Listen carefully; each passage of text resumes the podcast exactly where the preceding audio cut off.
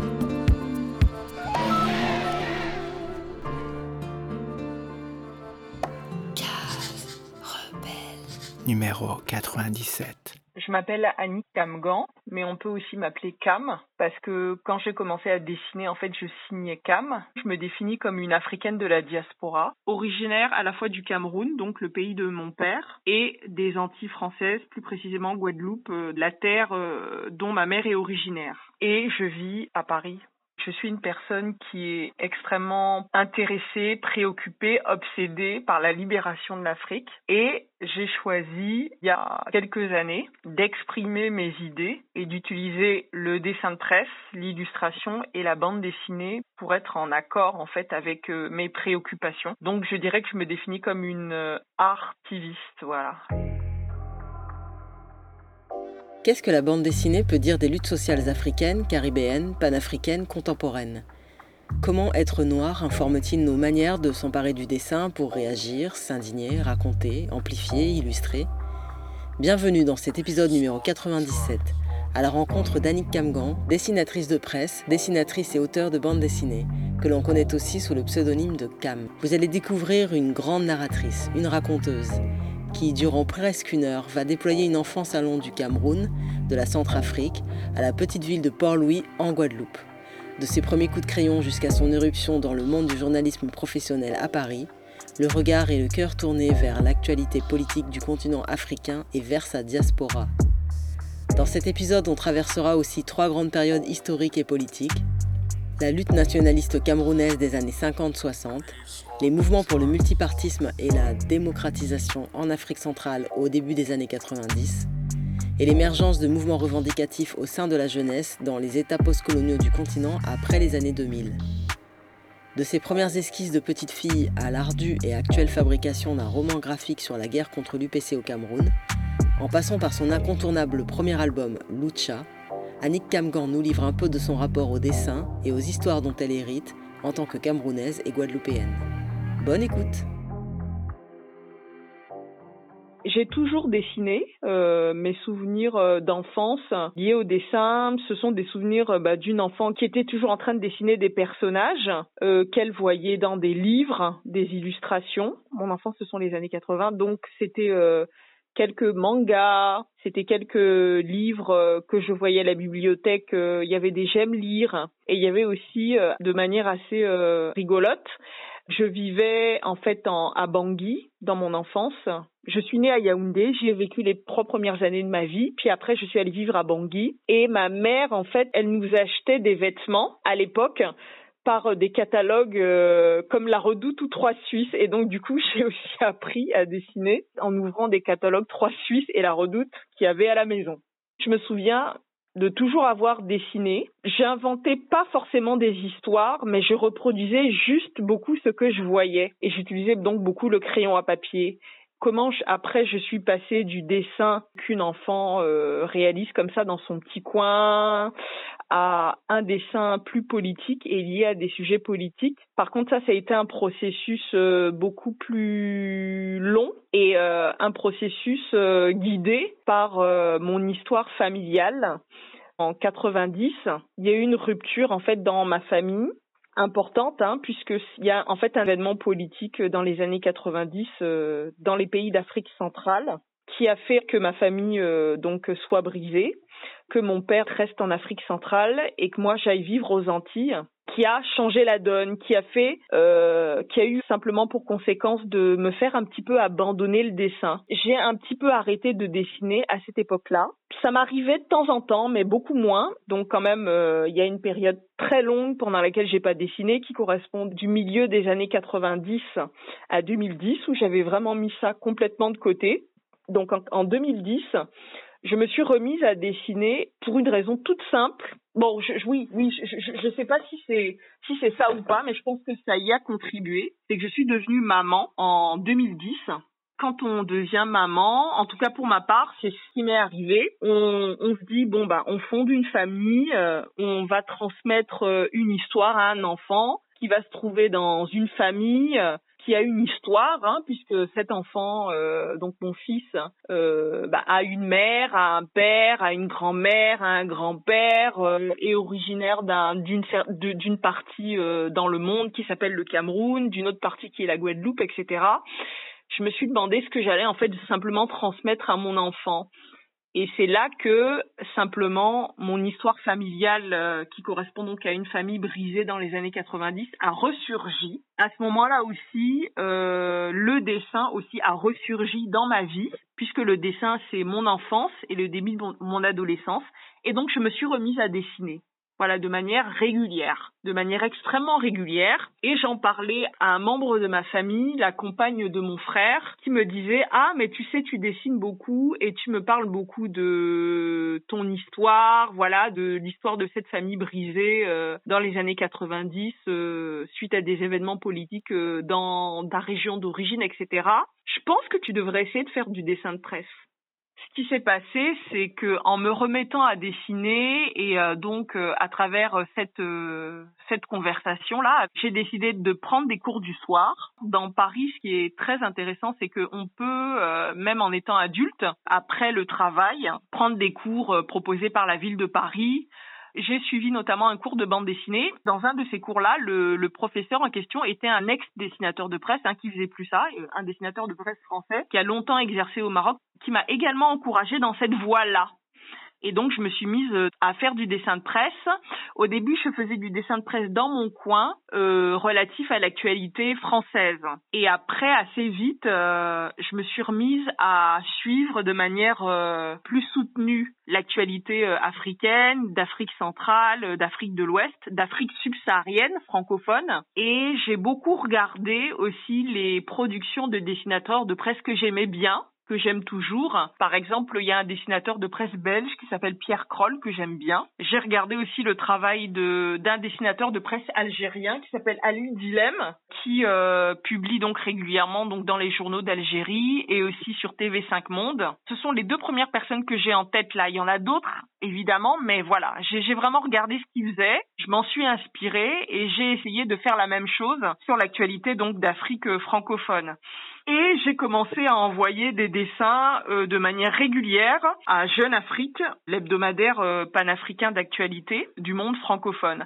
J'ai aussi envoyé des dessins euh, au quotidien Le Monde et en 2015, en fait, le quotidien Le Monde avait a toujours une euh, édition qui couvre l'actualité africaine. Ça s'appelle Le Monde Édition Africain. C'est pas un journal papier, mais c'est juste le site internet. J'ai envoyé régulièrement mes productions. Ça a fini par euh, se concrétiser par euh, une collaboration avec Jeune Afrique, mais pas leur édition papier, leur édition en ligne les dessins en fait de presse que j'envoyais régulièrement à la, rédaction en fait atterrissaient chez euh, la rédac chef du site de Jeune Afrique donc qui est une femme Elise Colette qui n'est plus euh, rédac chef de Jeune Afrique qui je pense quand même a été sensible euh, à mes dessins de presse mais aussi peut-être au fait que je sois une femme. Peut-être que ça a joué je ne sais pas. Mais en tous les cas voilà elle m'a dit oui moi j'aime bien tes dessins j'aime bien ce que tu fais donc on va commencer à collaborer quand euh, elle m'a dit qu'on allait commencer à collaborer, elle m'a invité en fait au journal et moi je lui ai raconté simplement l'histoire qui s'est passée dans les années 90 dans ma famille.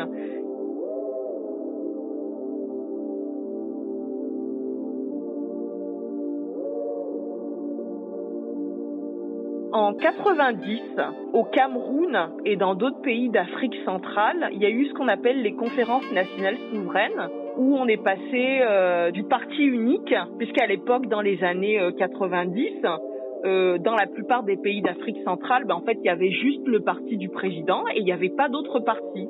En 89, je crois que c'est novembre 89, tu as la chute du mur de Berlin, donc tu as une espèce de vent de liberté comme ça qui souffle euh, en Europe et évidemment qui a un retentissement au niveau mondial. À l'époque, donc, j'habitais à Bangui. J'étais donc euh, à l'école primaire, euh, début collège. Je me souviens très bien que au centre de documentation de l'école, on avait vu des images de la chute du mur de Berlin. Quelques mois après, il y avait des émeutes, des luttes en République centrafricaine. Ça, je le sais parce qu'une fois, j'étais dans la voiture avec mon père. On roulait à Bangui la nuit et on s'est retrouvé face à une foule de personnes qui étaient armées. Tu avais des personnes qui avaient des armes blanches, tu avais des personnes qui avaient euh, qui avaient en fait des cailloux. Et mon père, en fait, il a vite baissé la vitre de, de, de sa voiture et il a dit en fait aux manifestants Écoutez, moi je suis avec vous, je vous soutiens, je suis d'accord avec ce que vous voulez, c'est-à-dire le multipartisme en République centrafricaine, euh, davantage de liberté d'expression, davantage de liberté de la presse, etc., etc. Donc je me souviens de ces moments un petit peu compliqués. Je sais aussi qu'à l'époque, donc mon père, qui était cadre euh, dans une organisation internationale basée à Bangui, qui s'appelait à l'époque l'UDEAC, il a publié une tribune dans le magazine Jeune Afrique où il avait signé avec son nom et où il avait marqué secrétaire général de l'organisation internationale pour laquelle il, il, travaillait. Et dans cette tribune, en fait, il disait qu'il était effectivement temps que dans des pays d'Afrique centrale, euh, y ait euh, la démocratie, davantage de liberté euh, de presse, davantage de liberté d'expression. Il a vraiment pris parti pour ces mouvements-là. Mais il était fonctionnaire camerounais détaché à Bangui dans cette organisation internationale, à l'époque, et ça existe toujours, un fonctionnaire est euh, tenu de respecter ce qu'on appelle le devoir de réserve. Un fonctionnaire donc euh, n'a pas le droit en fait de d'exprimer ses opinions politiques parce que il fonctionnaire camerounais donc il représente en quelque sorte l'État camerounais dans cette organisation internationale à Bangui. Sa hiérarchie euh, lui a demandé en fait des explications, mais mon père n'a pas, ne s'est pas défilé. Euh, il a décidé donc d'assumer ses propos. Il a été victime de bah, d'une répression qui a été donc de le mettre au banc. Alors déjà le ministère auquel il était rattaché au Cameroun, lui étant affecté à Bangui, lui ont dit qu'il fallait qu'il regagne le Cameroun. Et comme il savait pas trop ce qui allait lui arriver, etc. Et sa femme étant donc pas camerounaise, française, donc guadeloupéenne d'un commun accord, en fait, mes parents ont décidé qu'on allait nous vivre euh, en Guadeloupe et que lui, il allait rester et lui, il allait donc euh, revenir en fait au Cameroun. Et je me souviens euh, cet article-là, la rédac chef donc de, Jeune Afrique est allée chercher dans ses archives. Elle a ressorti l'article, la tribune que mon père avait écrite et dessus il y avait un dessin de Plantu. Et donc je lui ai dit ça, etc. Donc ça a tout de suite percuté. Elle m'a dit ok, c'est bon, on commence la collaboration ensemble. Voilà, ça c'est l'histoire.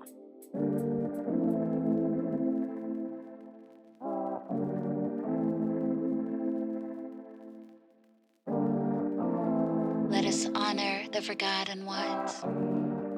We are forced not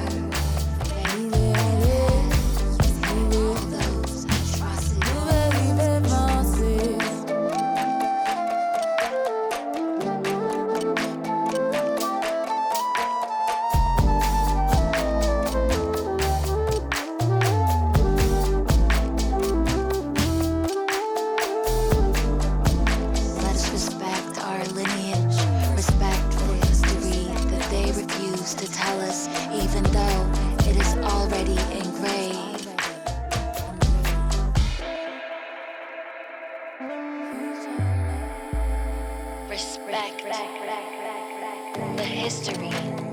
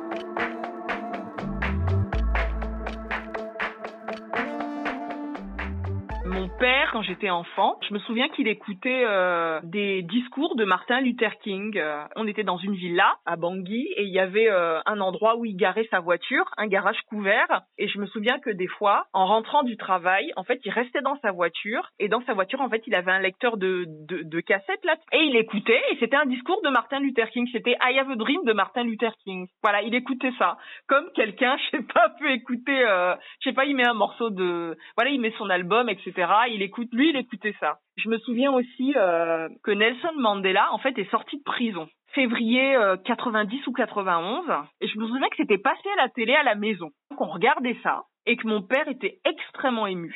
Il en avait presque les larmes aux yeux. Je me souviens donc de ce de ce moment vraiment décisif quoi où on sentait que dans le monde il y avait eu un changement je me souviens aussi quand j'étais enfant de l'existence de la révolution de Sankara. Mon père m'avait parlé du coup d'État, mais aussi du coup de l'assassinat de Sankara. Et je me souviens vraiment de ça. Je me souviens que c'était quelque chose qui était, euh, même si je comprenais pas exactement tout, mais que visiblement c'était quelque chose d'important ce qui se passait au Burkina Faso dans ces années-là. Euh, voilà, je me souviens de choses comme ça. Je me souviens d'une scène. C'est un ami d'enfance qui m'a rappelé cette scène-là parce que malheureusement l'année dernière en 2020 mon père est décédé. Et en fait quand il est décédé l'ami en question m'a dit m'a présenté ses condoléances. C'était un jeune en fait qu'on allait chercher euh, quand on sortait de l'école à Bangui. Lui en fait c'était notre voisin mais il y avait aucun de ses parents qui pouvait venir le chercher. Il restait chez nous le temps que un de ses parents vienne le chercher à la maison. Et donc on faisait les 400 coups avec lui on jouait beaucoup etc et lui m'a dit oui tu sais le souvenir de ton père que j'ai c'est un jour on jouait et euh, votre père rentre et j'avais jamais affaire à votre père, mais ce jour-là, j'ai eu affaire à votre père parce que on était en train de jouer, il m'a appelé. Mais moi, mon père, c'était euh, c'était le père un peu gendarme, quoi. Tu sais, c'était le père quand j'étais enfant. Euh, il était vraiment dur avec nous. On était un peu été élevés à la dure. Donc, tu joues, ton père appelle un enfant, tu dis bon, qu'est-ce qu'il a fait comme bêtise? Et en fait, mon père l'a appelé pour lui demander est-ce que tu sais qui est Nelson Mandela? Et là, notre père, en fait, lui a, lui a dit qui était Nelson Mandela. Et après, il lui a dit, bon, ben, c'est bon, maintenant, tu sais qui est Nelson Mandela, tu peux aller jouer. Mon père, c'était quelqu'un comme ça. Des fois, il nous appelait pour nous parler de, de sujets hyper sérieux euh, liés à la politique. Et après, il a créé un parti politique panafricaniste au Cameroun, mais qui a vraiment beaucoup prêché dans le désert, hein, parce qu'il a jamais, il s'est présenté aussi à trois élections présidentielles. Il n'a jamais eu énormément de scores, etc. Mais voilà. Mais je sais qu'il a décidé, à partir de ce moment-là, de consacrer sa vie à la politique, euh, voilà, au prix même de sa vie familiale. Donc oui, effectivement, ça m'a, c'est, c'est quelque chose qui m'a énormément marqué.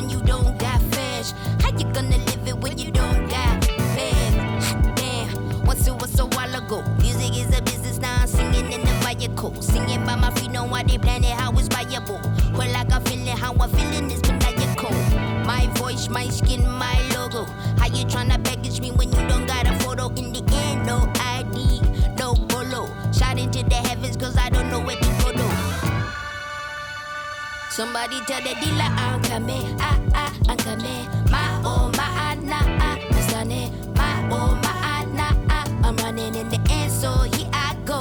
We used to think the industry was five stars, five stars, and now we itching just to find stars, to find stars. But they were scheming when they find us, they find us, and now we talking, now we open, so they remind us from the beginning. We never win it. They want our in this, we just.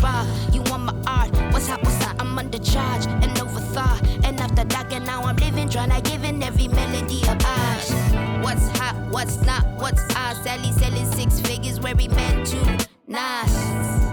I'm tryna make a living. Music is a source of all my end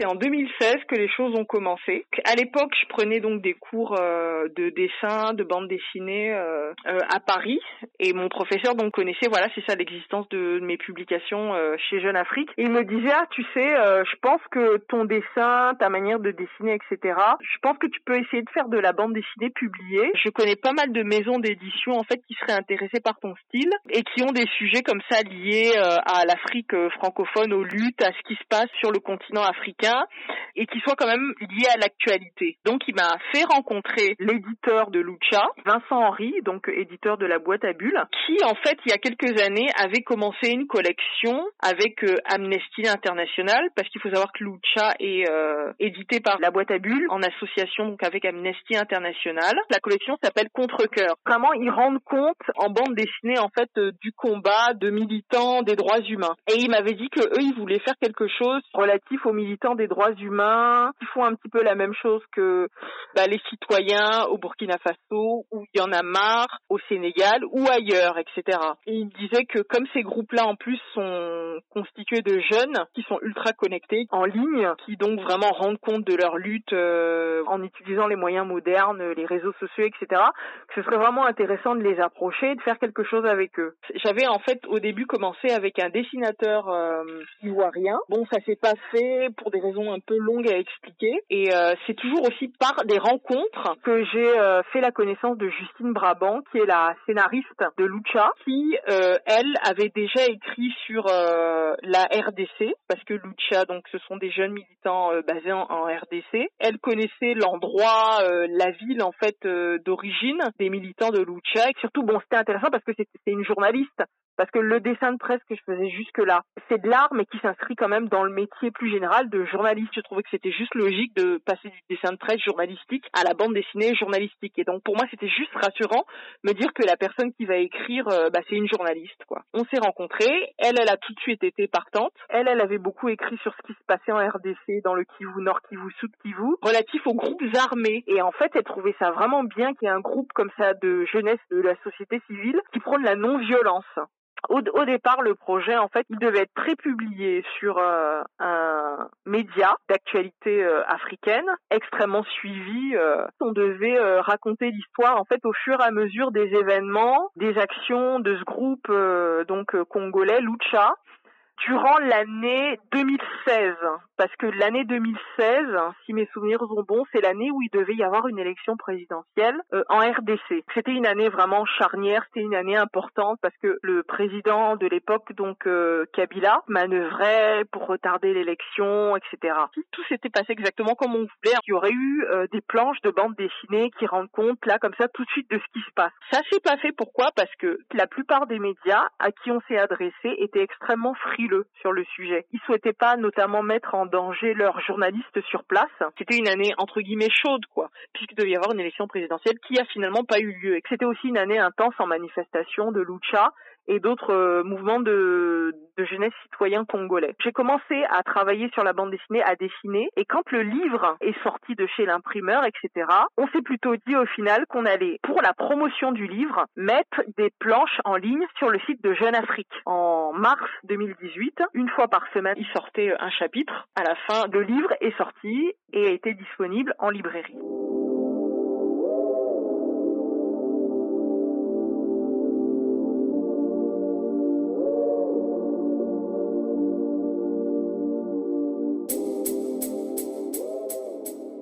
Alors la couverture, donc je peux t'en parler parce que je l'ai mise aussi sous mes yeux. C'est une couverture en noir et blanc, un dessin en noir et blanc, ligne claire, avec certaines zones grisées et un fond jaune. Le dessin représente des militants de lucha arrêtés par les forces de l'ordre. Ils sont sur un pick-up et ils vont prendre donc du coup la direction bah, d'un commissariat, etc. On voit trois personnages de Lucha sur le pick-up qui lèvent les bras. Ils arborent tous un t-shirt sur lequel est marqué Lucha, leur logo. Donc à gauche il y a le militant Luc qui serre le poing. Au milieu un des militants qui s'appelle Fred Baoma qui lève les mains et une autre militante à sa droite qui s'appelle Rebecca qui aussi lève les mains. Et on voit aussi deux militants à côté des pneus du pick-up. Il y en a un qui arbore sur lui le drapeau de la RD RDC et qui sert le point. Et il y en a un autre, il s'appelle Serge, lui. Et il y en a un à sa droite qui s'appelle euh, Juvin, voilà. Et il affronte donc un, un, un policier. La plupart des policiers, on les voit de dos ou de profil. On distingue pas bien leur visage. Et donc, ils sont en noir ou en gris. Et derrière, on a une statue d'un des pères de l'indépendance de la RDC qui s'appelle Patrice Lumumba, qui donc existe euh, réellement euh, à Kinshasa, à la capitale. Cette image, elle est clairement euh, inspirée d'une photo qui circule sur les réseaux sociaux, prise par Myriam Asmani qui a pris en photo donc euh, les militants euh, de Lucha qui étaient arrêtés à un moment donné. Là où j'ai pris de la liberté euh, par rapport à la photo, hein, pour pas faire un copier-coller, c'est que j'ai rajouté des policiers. J'ai aussi vraiment vraiment décidé de pas trop dessiner leur visage et j'ai aussi rajouté des policiers au sol. Il n'y avait pas des policiers qu'on voit au sol. Oui, puis bon, je suis dans la BD, donc du coup j'ai mis un t-shirt Lucha aux, aux, militants. En vrai, ils n'avaient pas un t-shirt sur lequel c'était marqué Lucha. Puis j'ai mis aussi police quand euh, on a commencé avec Justine à travailler sur la bande dessinée, il n'y avait pas de budget pour qu'on aille toutes les deux sur place dans la région donc du Kivu à Goma où euh, Lucha est née. Et donc il y a que Justine qui est allée sur place, qui m'a envoyé des images. Donc au début c'est Justine qui a rencontré les, les, comment dire les militants qui étaient sur place. Et moi j'en ai rencontré quelques-uns qui étaient de passage à Paris parce que souvent ils font des plaidoyers euh, dans des organisations internationales comme l'Union européenne ou aux États-Unis le Congrès américain pour euh, parler de ce qui se passe au Congo. Et c'est comme ça que j'ai rencontré euh, Luc mais quand je dis je l'ai rencontré, je l'ai pas vu longtemps. Il devait euh, aller au festival d'Avignon pour parler des mouvements de jeunesse citoyen. Et moi, je l'ai vu euh, quand il était de passage dans les bureaux d'Amnesty. Quand la bande dessinée est sortie, on a fait une rencontre euh, dans un espace qui s'appelait La Colonie à l'époque, mais qui a fermé, qui avait pas mal de militants de Lucha qui sont venus, mais aussi des personnes qui venaient découvrir Lucha, etc. J'ai rencontré donc sur place des militants et on est restés amis. Et je suis aujourd'hui toujours en contact avec ces militants-là, des militants qui sont en Europe. Leur lutte est toujours d'actualité, leur combat reste nécessaire. Bon, une, une, des victoires de Lucha et d'autres euh, organisations de mouvements euh, citoyens, parce qu'il n'y a pas que au Congo, il y en a un qui s'appelle par exemple Filimbi, c'est d'avoir permis quand même qu'il y ait une élection au final en RDC. Elle a eu lieu en 2018. Après, bon, les détails, c'est que bon, il est dit que celui qui a finalement été porté à la tête de l'État congolais n'est pas celui qui a gagné dans les urnes, etc. Et aussi, euh, l'ancien président en fait garde quand même la majorité, même de manière incontestable au Congo, parce qu'en fait son parti euh, est toujours dans le Parlement, etc. Ils ont toujours euh, les pleins pouvoirs, mais néanmoins, ils ont quand même réussi à changer, euh, comment dire, le chef de l'État congolais. Après, bon, beaucoup se plaignent que le chef d'État a changé, mais le système reste le même. Moi, ce que je me dis, c'est quand même une victoire, et je pense que, par exemple, aujourd'hui, au Congo, peut, peut, peut plus y avoir de forçage de dirigeants qui décident comme ça de manière autoritaire de changer la constitution pour se présenter aux, aux élections. Mais leur lutte pour l'accès à l'eau à Goma reste d'actualité leur lutte pour une éducation euh, de qualité reste d'actualité. Là où aussi où ils ont gagné, c'est que quand ce mouvement est né, ce qu'ils voulaient, c'était vraiment réveiller les consciences des populations congolaises pour que le peuple congolais soit un peuple qui soit exigeant vis-à-vis euh, de ses dirigeants, un peuple qui soit pas passif, qui attende pas euh, le miracle qui pourrait venir de je ne sais où. Voilà, leur but à eux, c'était aussi de sortir du fatalisme, etc., et de former simplement des, comment dire, une jeunesse congolaise et Congolais exigeants qui demandent euh, des comptes à leurs dirigeants. Et ça, on peut dire qu'ils l'ont réussi. Ils ont aussi réussi quelque chose aussi, c'est que au niveau de leur organisation, elle existe toujours et elle a toujours autant de militants. Ils se sont créés en 2012 et on est déjà en 2021, donc l'année prochaine, ça va faire dix ans qu'ils existent. Et en fait, ils se renouvellent sans arrêt ceux qui ont créé Lucha ont vieilli, euh, ne sont plus des étudiants, euh, voilà, ils travaillent, mais il y a la relève qui arrive, etc. Parce que ce qu'ils ont voulu, et ce qui est vraiment particulier, c'est qu'ils avaient une aversion pour le club de la personnalité, ils avaient une aversion pour les organisations euh, qui, comme ça, est une organisation pyramidale, où il y a un chef et où il y a des cadres, ils voulaient pas ça, ils voulaient vraiment quelque chose d'horizontal. Ce qui fait qu'en fait, Lucha, ben, du coup, c'est pas lui, malheureusement, qui a disparu, c'est pas Rebecca, c'est pas Bienvenue, c'est pas Serge, c'est tout le monde. Tout le monde peut prendre la parole euh, au sein de Lucha. Euh, on peut nommer n'importe qui pour aller euh, faire un plaidoyer au Congrès américain ou ailleurs pour alerter sur ce qui se passe au Congo.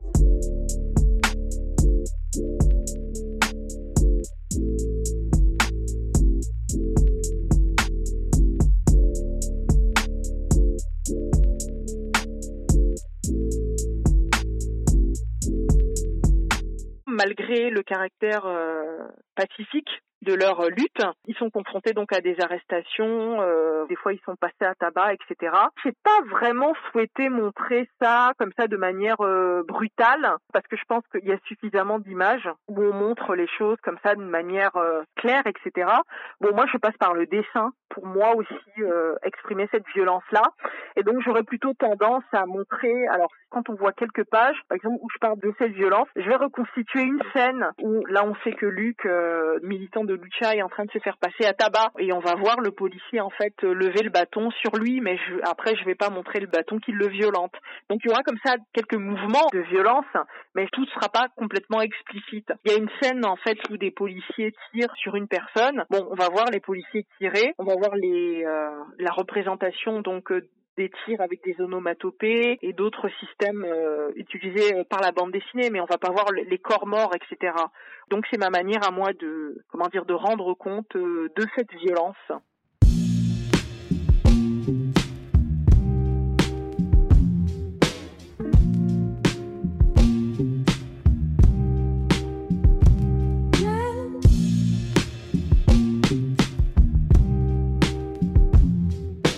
Un univers que, au niveau professionnel, je découvre, dans lequel j'essaye comme ça de trouver ma place. Et c'est un univers où il y a quand même pas beaucoup de dessinatrices noires. J'en connais quelques-unes, quelques-unes, même pas. Non, je, les compte sur les doigts d'une main. hein. Ce que j'essaye de faire déjà, c'est me dire que le fait d'exister, c'est déjà bien. Parce que ça, c'est un challenge important pour moi, parce que même sans parler du fait d'être euh, noir ou pas, la bande dessinée, c'est déjà un univers euh, artistique qui est pas facile et dans lequel il y a quand même beaucoup de précarité. Ne serait-ce que exister là-dedans et arriver à publier quelque chose là-dedans, c'est déjà pas mal. Maintenant, sur la nécessité en fait de changer les récits, de se réapproprier nos histoires, etc. Moi, je suis complètement euh, en phase avec euh, cette euh, démarche-là. C'est extrêmement important, c'est nécessaire. L'intérêt de faire de la bande dessinée euh, en tant que femme noire d'origine camerounaise et guadeloupéenne, c'est d'apporter des choses un petit peu nouvelles et de raconter euh, nos histoires avec notre œil. Ce que je veux, c'est juste raconter des histoires qui m'intéressent avec mon point de vue à moi individuel, en étant le plus sincère possible et en racontant le plus sincèrement possible les récits que j'ai à raconter. Pour moi, je vais, faire le travail, quoi mais, sans forcément penser ah bon ben en fait il faut que je le fasse. Non, c'est simplement en existant et en racontant ce que j'ai à raconter. D'une certaine manière, je m'inscris dans cette démarche-là, qui est de, je dirais entre guillemets quoi, de décoloniser le monde du dessin de presse, décoloniser le monde de la bande dessinée et décoloniser le monde de l'illustration.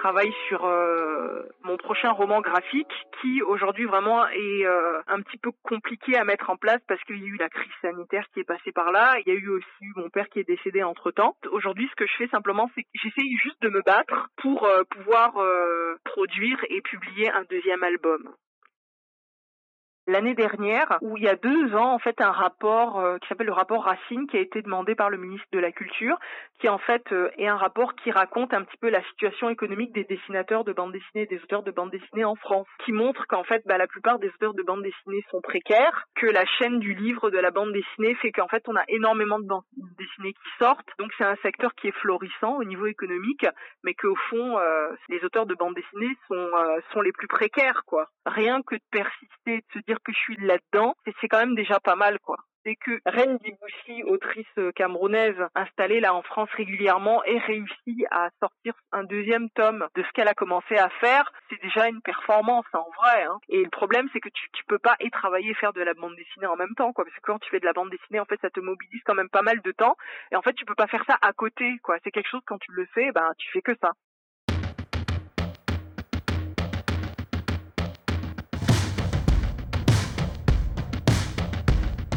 Mon préféré, mon chaudi.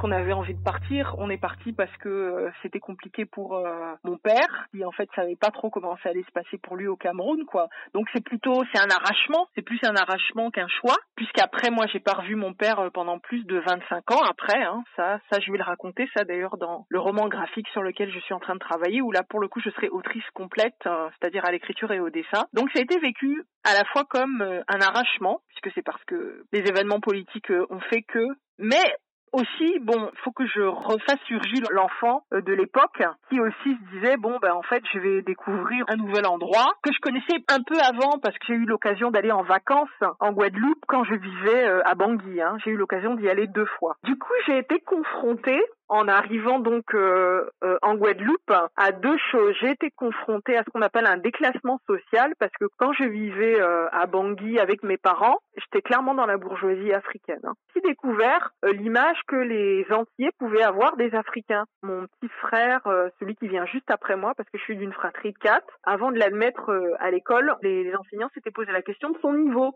Ils disaient bon ben voilà, ils viennent d'Afrique, bon bah est-ce qu'ils vont pas être à la ramasse, etc. Et en fait pas du tout, parce que comme j'étais d'un milieu bourgeois africain, ben j'étais dans des écoles privées. Hein. À l'époque, il n'y avait pas les réseaux sociaux, il y avait voilà, il y avait pas des profils sur Facebook où les gens euh, mettaient des images de l'Afrique euh, qu'ils veulent aussi. Hein. C'est pas forcément l'Afrique que les médias euh, véhiculent, mais il n'y avait pas tout ça à l'époque. Donc du coup, ils avaient des stéréotypes un peu sur ce qui se passait en Afrique, etc. J'y suis restée jusqu'au début de mes études supérieures. J'ai aussi atterri dans un milieu plutôt populaire, quoi, parce que ma mère venait d'une famille euh, euh, de grande terre. En, semaine, je restais à Pointe-à-Pitre, mais le week-end, en fait, on partait tous euh, nord grande terre, à Port-Louis. Quand on y allait, ben c'était des champs de canne à perte de vue, etc. J'ai un petit peu découvert un peu, euh, comment dire, l'histoire autour de ma mère et de ma grand-mère. Voilà, ma grand-mère, c'était une femme de ménage, etc., qui a élevé seule ses deux filles, ma, mère et donc ma tante. Plutôt des personnes qui avaient travaillé dans les champs de canne, quoi. Des ouvriers euh, dans le monde agricole euh, antillais, quoi. C'est comme ça que j'ai vécu euh, les choses à l'époque, mais je savais pas que j'allais pas revoir mon père, quoi. J'avais pas ça en tête, mais euh, évidemment, il y avait toujours les moyens de communication, il y avait le téléphone, évidemment, et, les lettres. Mais je me souviens que ça coûtait hyper cher d'appeler. il fallait aller dans les cabines téléphoniques pour appeler en Afrique. C'est pareil aussi les lettres, la poste. La, poste en fait fonctionnait, mais après entre les Antilles, la Guadeloupe et, et le Cameroun, bon, c'était un petit peu compliqué. Ce que je sais, c'est que l'année dernière, ou il y a quelques années, en fait, j'ai retrouvé des lettres que j'avais écrites à mon père à l'époque, qui lui étaient parvenues au final. Euh, Je suis assez contente. Il y avait des réponses aussi de lui qui m'étaient parvenues, mais pas beaucoup.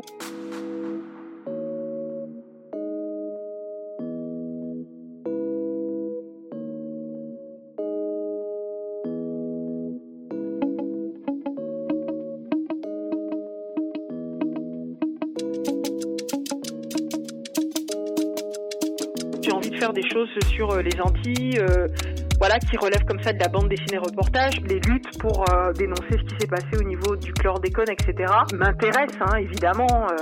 J'ai participé au crowdfunding quand vous avez lancé la maison d'édition, parce que j'ai vu que dans les livres que vous alliez euh, publier, y avait particulièrement attiré mon attention, c'est ce que vous allez sortir sur les luttes dans les années 80 aux Antilles. J'avoue, par exemple, que je serais très intéressée de faire des choses relatives au aux mouvements indépendantistes qui ont existé en fait dans ces années-là, dans ces années-là et même avant quoi. Parce que quand je dis que je suis artiste, c'est vrai que je suis artiste et activiste, mais en vrai je milite pas concrètement dans une organisation aujourd'hui, mais je suis extrêmement sensible en fait dans tout ce qui concerne les Antilles au mouvement de libération des Antilles, tout comme je suis extrêmement intéressée par tout ce qui est mouvement de libération en Afrique francophone. Je considère, alors après c'est pas la colonisation française mais c'est la colonisation belge, mais bon pour moi il y a, y a quand même des similitudes.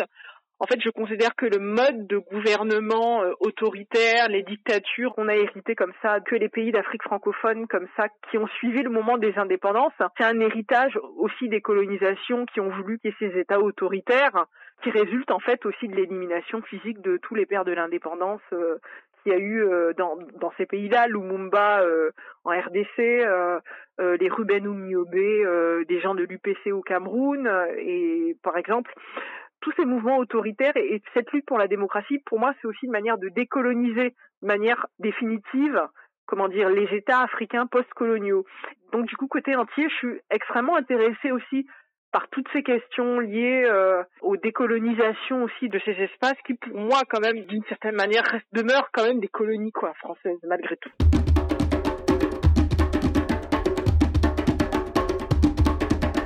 J'ai été contactée en fait par un des auteurs du livre Cameroun, une guerre cachée aux origines de la France-Afrique. Il m'avait dit oui, nous tu sais cette histoire en fait on voudrait la mettre en bande dessinée. Du coup on a commencé à discuter etc. Et on s'est dit bah, d'abord au début ce qu'on va faire c'est qu'on va raconter euh, l'histoire de Ernest qui est le dernier des grands leaders historiques euh, du mouvement de l'UPC. Bon, ça n'a pas trop trop fonctionné. On est davantage après parti sur euh, une histoire qui s'inspirait plutôt de ce que dans les années 70 Mongo Betty a écrit sur ce qui se passait au Cameroun, même base sur le Cameroun qui assez vite censuré en fait par les autorités françaises.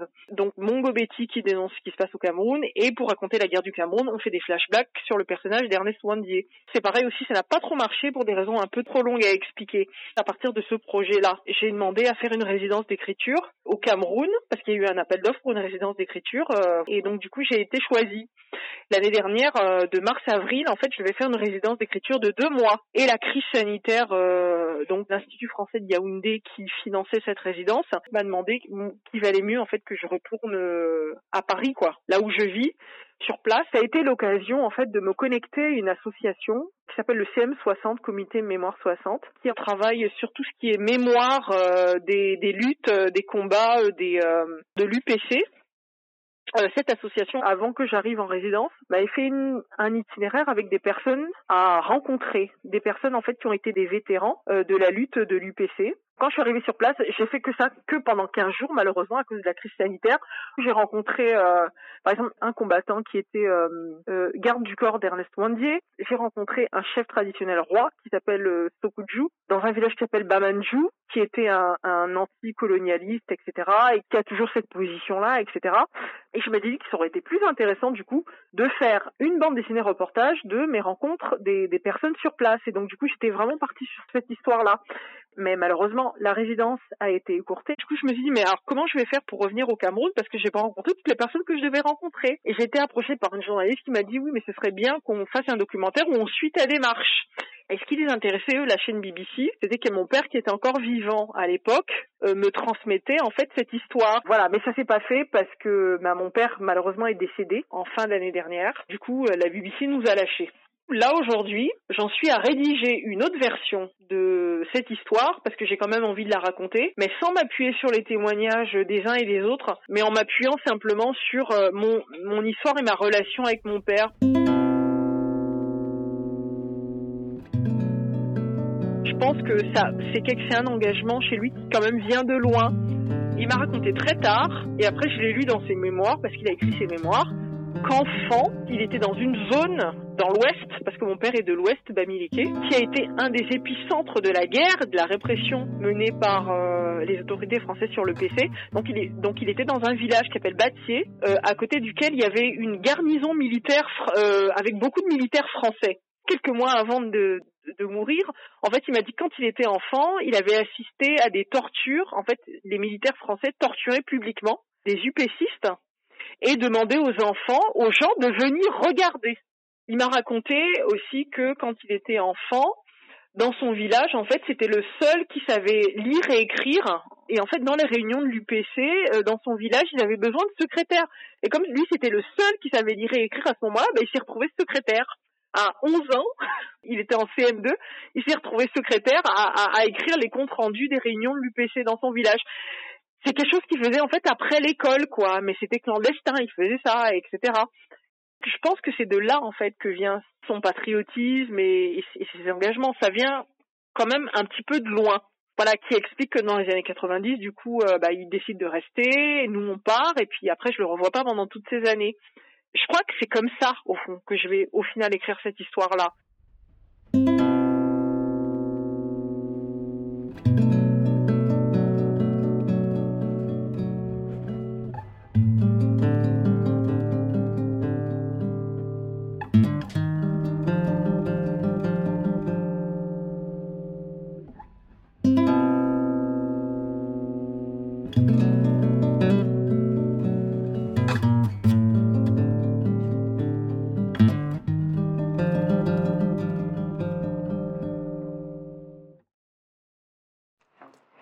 J'ai participé de juin à septembre 2021 avec euh, une cinquantaine d'auteurs à une grande exposition qui s'appelle Koubouni, les bandes dessinées d'Afrique, à la cité de la bande dessinée d'Angoulême.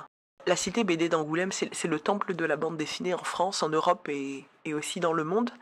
C'est une exposition donc, qui a mis en lumière le travail euh, de, bah, de plusieurs auteurs euh, d'origine africaine et de la diaspora. Et cette exposition sera itinérante. Je, je ne connais pas encore la prochaine étape de cette expo, mais voilà, elle va tourner. Ça, ça avait été fait dans le cadre de la saison Africa 2020. Et à propos donc de l'exposition Koubouni, les bandes dessinées d'Afrique, euh, voilà, je félicite vraiment le, dévouement de Joël Epé Mandang, dite Elions, co-commissaire euh, camerounaise de cette exposition Koubouni, et qui est elle-même autrice de bandes dessinées et directrice euh, du Bilili BD Festival à Brazzaville. J'ai aussi réalisé des illustrations et des bandes dessinées pour différentes organisations qui luttent euh, contre les violences basées sur le genre en Afrique. Alors donc ce sont des illustrations et bandes dessinées euh, qui ont été publiées mais dans un cadre euh, mais, pas pour le grand public mais vraiment pour les personnes, les salariés qui travaillent dans ces organisations. La dernière ça a été pour l'Union interparlementaire qui est en fait l'union de tous les parlements du monde.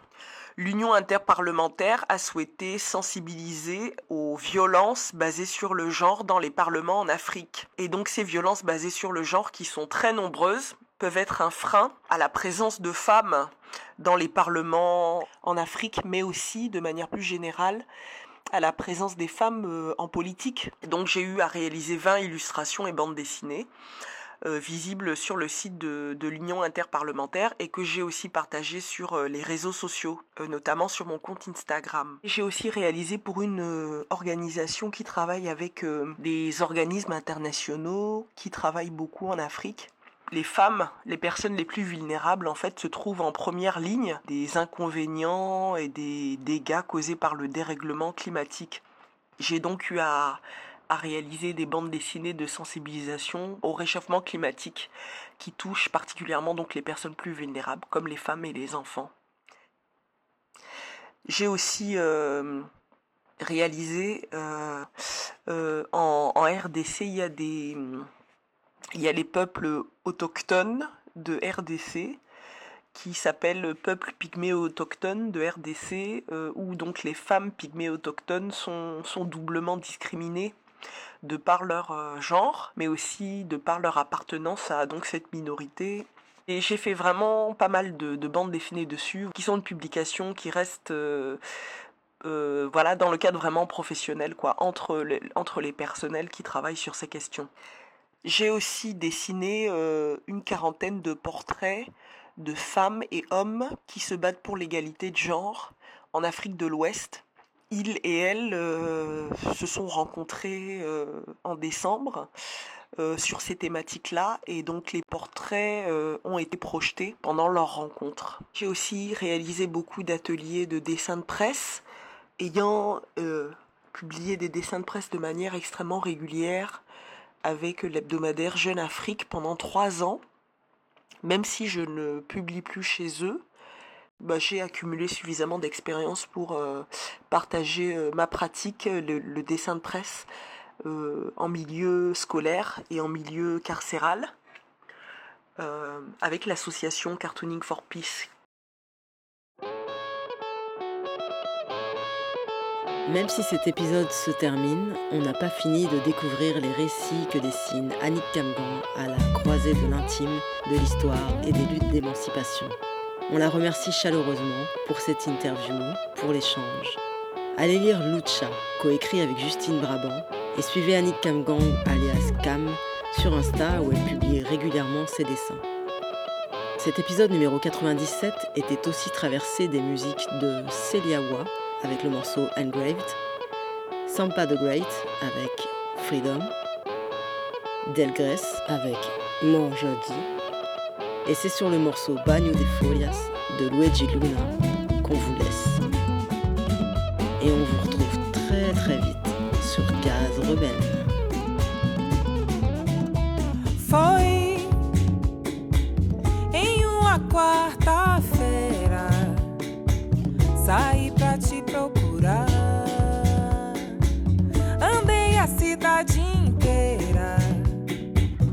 Mas cadê você? Cadê você? A cidade é grande, as pessoas muitas e eu por aí sem te encontrar. Vou pedir a Oxalá, Oxalá quem guia, Oxalá quem te mandou. Tanta volta pra nenhuma resposta, tanta volta pra nenhuma resposta, tanta volta pra nenhuma resposta, tanta volta pra nenhuma resposta, tanta volta pra nenhuma resposta, tanta volta pra nenhuma resposta, tanta volta pra nenhuma resposta. Nenhuma resposta, mas um punhado de folhas sagradas pra me curar, pra me afastar de todo mal. Barra, Bete Branca, Açapês Abre caminho, Patuli raio, Bete Branca, Açapês Abre caminho, Patuli Foi em uma quarta-feira Saí pra te procurar.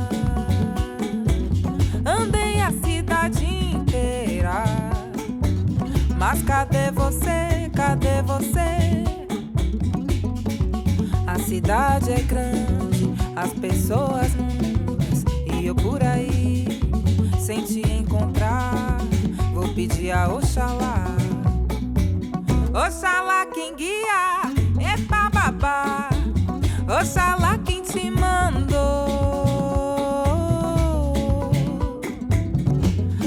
Tanta volta pra nenhuma resposta, tanta volta pra nenhuma resposta, tanta volta pra nenhuma resposta, tanta volta pra nenhuma resposta, tanta volta pra nenhuma resposta, tanta volta pra nenhuma resposta, tanta volta pra nenhuma resposta. Nenhuma resposta, mas um punhado de folhas sagradas pra me curar, pra me afastar de todo mal. para-raio, pede branca, aça abre caminho, patuí. Para-raio, pede branca, aça abre caminho, patuí. Para-raio, para-raio, para afastar uma